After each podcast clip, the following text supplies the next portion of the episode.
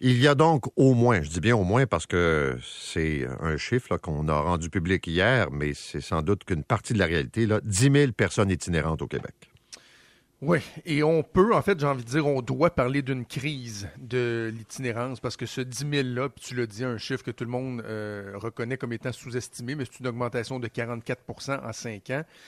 Et euh, ça touche pas juste Montréal. Hein. Euh, la crise, elle touche partout ailleurs au Québec. Montréal, c'est une augmentation de 33% mais Montérégie, 98% Laurentide, 109% d'augmentation. L'Outaouais, 268% d'augmentation. Donc, c'est une véritable crise. Évidemment, on doit comprendre pourquoi, pour savoir comment agir pour s'attaquer au, euh, au problème. Puis, non pas viser nécessairement l'itinérance zéro, l'objectif évoqué par le maire Marchand, mais comme le dit le ministre Carman, au moins euh, stabiliser la crise pour ensuite la, réduire. Bref, on doit comprendre c'est quoi les raisons qui poussent les gens à, se tourner vers euh, l'itinérance.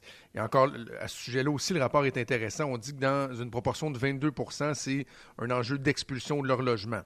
21% euh, c'est la consommation, consommation de drogue, de substances et autres. Revenus insuffisants, c'est 16% Santé mentale, 12% Donc, on, comprend le pourquoi. Maintenant, ça prend des solutions.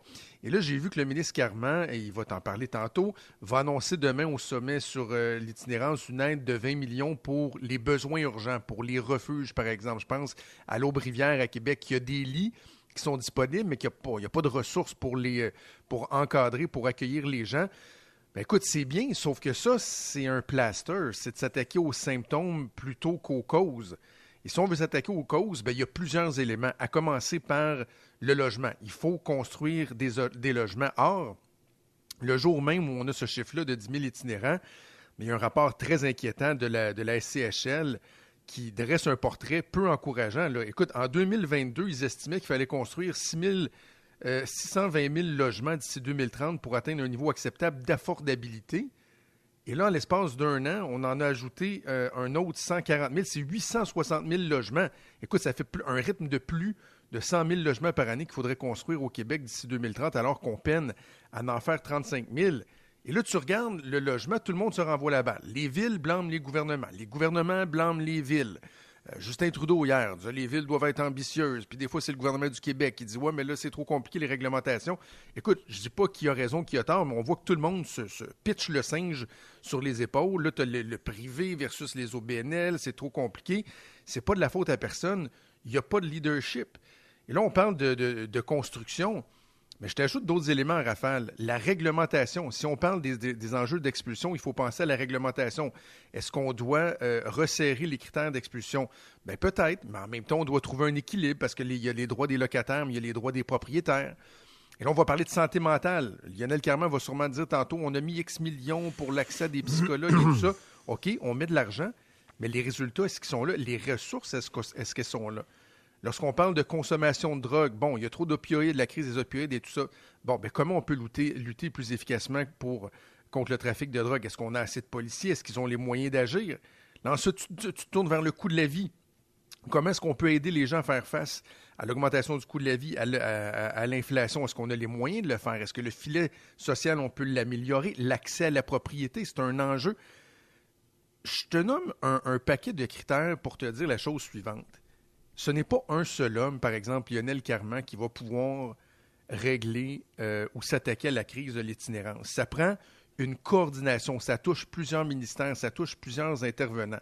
Je sais que Lionel Carman a parlé de, la possibilité de créer des postes de coordonnateurs dans chaque région avec les CIS, les CIUS et tout ça, mais en ce moment, au gouvernement, il n'y a pas de comité interministériel, de, de, groupe de travail ou quoi que ce soit. Je pense que ça prendrait minimalement ça euh, au gouvernement du Québec. J'espère qu'on n'a pas juste compté les itinérants. J'espère qu'on leur a demandé pourquoi ils étaient dans la rue. Qu'est-ce qui a fait en sorte que dans leur vie, là, au-delà du logement, ils se sont retrouvés euh, comme ça, sans abri? moi, j'ai vu, parce que c'est un phénomène qu'on découvre ici, là, on l'a sur la gueule, mm-hmm. mais tu prends des villes euh, aux États-Unis, euh, Los Angeles, parce que le climat est favorable, si tu veux, à avoir des gens qui euh, dorment à l'extérieur. San Francisco. San Francisco est une ville, je voyais encore en fin de semaine un reportage, où le nombre a explosé. Le coût de l'habitation est tellement élevé qu'il y a des gens qui quittent puis des quartiers qui étaient peut-être plus de la classe moyenne sont maintenant occupés par des gens qui sont plus riches. Les gens de la classe moyenne sont tassés. Il y a des drames de vie. Et écoute, tu as une augmentation du nombre d'itinérants, de la violence, puis des...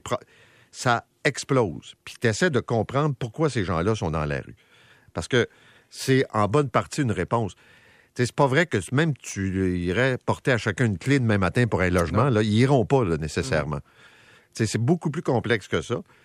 Mais c'est sûr que cette réalité qui n'est plus que montréalaise ou euh, un peu à la ville de Québec, c'est partout. Puis là, tu es, face à ça. Puis tu as raison de dire que c'est pas juste Carman qui va trouver la solution. Mais moi, je remarque souvent l'incapacité des gens de se parler.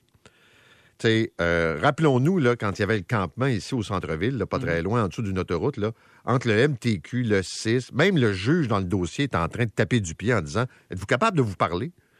C'est. Malheureusement, là, la phrase classique, tout le monde est dans son petit silo, puis on travaille dans notre coin, puis. Puis le pas dans ma cour. C'est encore ça, là. Il y, a, un phénomène comme ça. donc, je, je, je je pense que ça prend une meilleure coordination, mais ce qui m'inquiète, puis je veux pas être euh, pessimiste, négatif, mais tu sais, quand on parle pour un gouvernement de se doter d'une vision à court, moyen et long terme, de coordonner ça avec plusieurs ministères, de faire preuve de leadership, je ne peux pas dire que historiquement, ils ont des bons résultats en la matière. Bon. Parti libéral du Québec. Tout le monde tire sur le bras de Marois Risky. Même mon ami Patrick Lagacé, ce matin, dans sa ben chronique, dit elle commence peut-être euh, à mettre un genou à terre, à plier un peu, là, qui était si ferme en disant j'ai euh, envie d'avoir une famille, euh, je veux l'élargir, puis je peux pas être chef du Parti libéral en même temps. Réglons une chose, ça n'arrivera pas. Bon. OK? Ça, n'arrivera pas. OK, les libéraux s'énervent pour rien, là.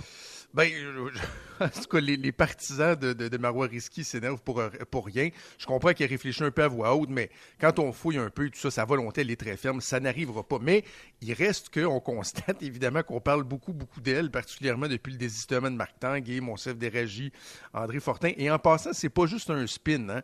Moi, il y a des gens qui me disent, ouais, mais là, tu sais, ça vient-tu d'elle? Ça vient-tu de son entourage? Non, non. Moi, je vous confirme, mes auditeurs, autant à Québec que nos auditeurs à Montréal, que des militants libéraux, il y a beaucoup de gens qui me parlent de, de, Marois Reski. Sauf que là, ce que je constate, ce que j'ai particulièrement constaté hier, j'ai fait plusieurs, plusieurs, plusieurs appels, c'est que euh, ça dérange de plus en plus au sein même du PLQ. Donc, il y en a qui, oui, s'excitent, mais il y en a qui ça dérange. Mais tu sais, c'est pas nouveau que Marois Reski dérange. Euh, depuis ses débuts, alors que c'était un une espèce de pur sang lâché lousse qui avait besoin d'apprendre les, les, codes, les subtilités de la politique, la, vie de caucus.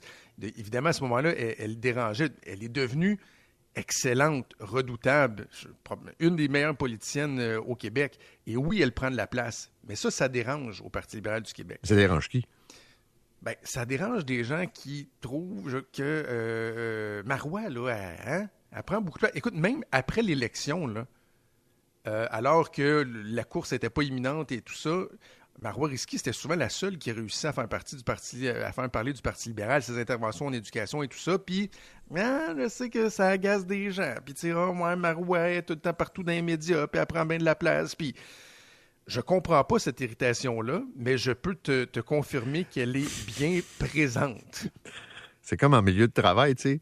T'as un collègue, mettons, qui est pas qui est bon, puis que les autres qui sont moins bons disent ben, Tu planes, hein, on, passe pour des moins bons à cause d'elle. Ah, ben c'est ça, tu vois, il y a quelqu'un qui me dit au caucus, parce que là, je, te dis qu'elle dérange des gens, tu comprendras qu'elle n'a pas euh, que des détracteurs. Il, y a, beaucoup de collègues qui l'apprécient énormément. Certains me disaient ben, peut-être que si tout le monde au caucus travaillait aussi fort qu'elle dans leur dossier, peut-être qu'eux autres aussi pourraient bénéficier d'une visibilité. Ceci dit, je trouve ça amusant de voir que, que ça dérange, sauf qu'il y a un enjeu qui est réel que, je te pointe, c'est que si on continue à parler de Marois comme étant euh, celle qu'il faudrait avoir à la chefferie, qu'est-ce que tu penses que ça va créer comme effet, comme perception pour le ou la prochaine chef du Parti libéral du Québec, c'est-à-dire un espèce de constat, ben, une espèce de constat de dire, ben écoute, toi, on va te mettre là en attendant que Marois soit prête. Quand les enfants seront à l'école, peut-être qu'elle va avoir du temps pour devenir chef du parti. Peux-tu faire la job pendant ce temps-là?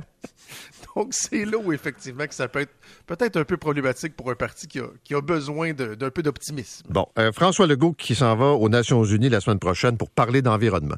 Oui, dans la catégorie Gabriel Nadeau-Dubois va avaler sa gorgée de café de travers. Oui, mais attends, j'ai quelque chose pour lui après, euh, pour conclure la chronique de ce matin. OK, OK. Ben, Oui. écoute, ça vient tout juste de, de sortir, on m'a confirmé ça. François Legault, invité par l'ONU et le secrétaire général Antonio Guterres, il va euh, assister à l'Assemblée générale des Nations unies, également assister à la première édition du sommet sur l'ambition climatique. Euh, Il n'y a pas d'autres premiers ministres de province euh, qui sont là et on me dit que le Québec s'est démarqué par ses objectifs de réduction de GES, euh, la production de son énergie propre, son plan vent de 9 milliards, la loi qui interdit l'exploitation euh, des, hydrocarbures. Écoute, on me dit que l'ONU là, fait un long processus de vérification avant d'inviter quelqu'un. Ils, ils regardent vos, vos lettres de noblesse et tout ça. Écoute, j'ai envie de dire une chance que le troisième lien a été abandonné. C'est un excellent bon point. Euh, je veux juste finir avec une citation qu'un auditeur m'a envoyée. Je ne sais pas si c'est de son cru ou s'il l'a pris quelque part. Mais là, je voyais encore Gabriel Nadeau-Dubois patiner hier pour Oui. expliquer les piastres que Québec solidaire, parti de gauche, donne à une multinationale comme Facebook, qui vole du contenu, puis qui prend la publicité, puis qui partage pas. Et là, il était là en disant, c'est au gouvernement de poser les, a- Ben oui. les gestes structurants. C'est vrai pour l'environnement, c'est vrai pour ça. Vous pensez que les gestes euh, individuels comptaient, sais, quand tu as des principes. Ben oui. Alors, il y a un auditeur qui m'écrit, je cite, Le- la nouvelle maxime de Québec solidaire et de son co-porte-parole, appuyez-vous sur nos principes, ils finiront par céder. Je la trouve merveilleuse. On n'est pas une contradiction près. Non, non, écoute, hier, là, tu sais, quand tu dis, t'es dans les, la, la vase, là, la boue, là, puis t'en redonnes un autre coup. Tu sais, il, il serait passé à autre chose, là, il avait déjà assez fait la Ben veille. oui, les roues ils spinent, là, puis ça fait Non, s'envoler partout. Pas bon. Alors, merci, monsieur. 7h15.